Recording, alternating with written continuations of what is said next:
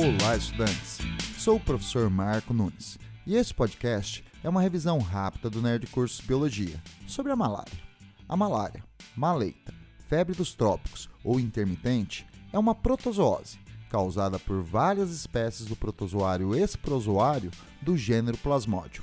Ele é um parasita de genético, pois completa seu ciclo vital em dois hospedeiros, no mosquito Anopheles, conhecido como mosquito prego, e no homem.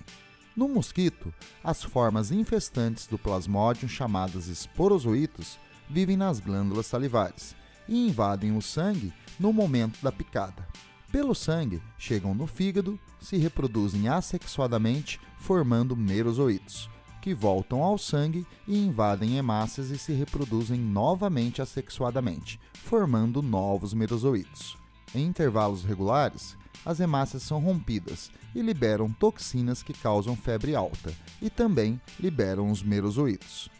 Após vários ciclos de invasão, os merozoitos invadem as hemácias e se tornam gametócitos. Quando mosquitos sugam o sangue de um doente, os gametócitos se transformam no mosquito em gametas masculinos e femininos.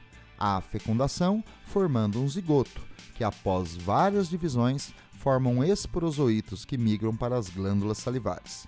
Como no homem o parasita faz reprodução assexuada, o homem é considerado um hospedeiro intermediário e o mosquito o definitivo.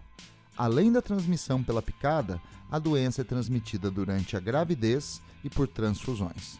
A prevenção se dá pelo combate ao mosquito vetor com uso de venenos, repelentes, uso de telas nas portas e janelas e drenagem dos locais de postura dos ovos dos mosquitos.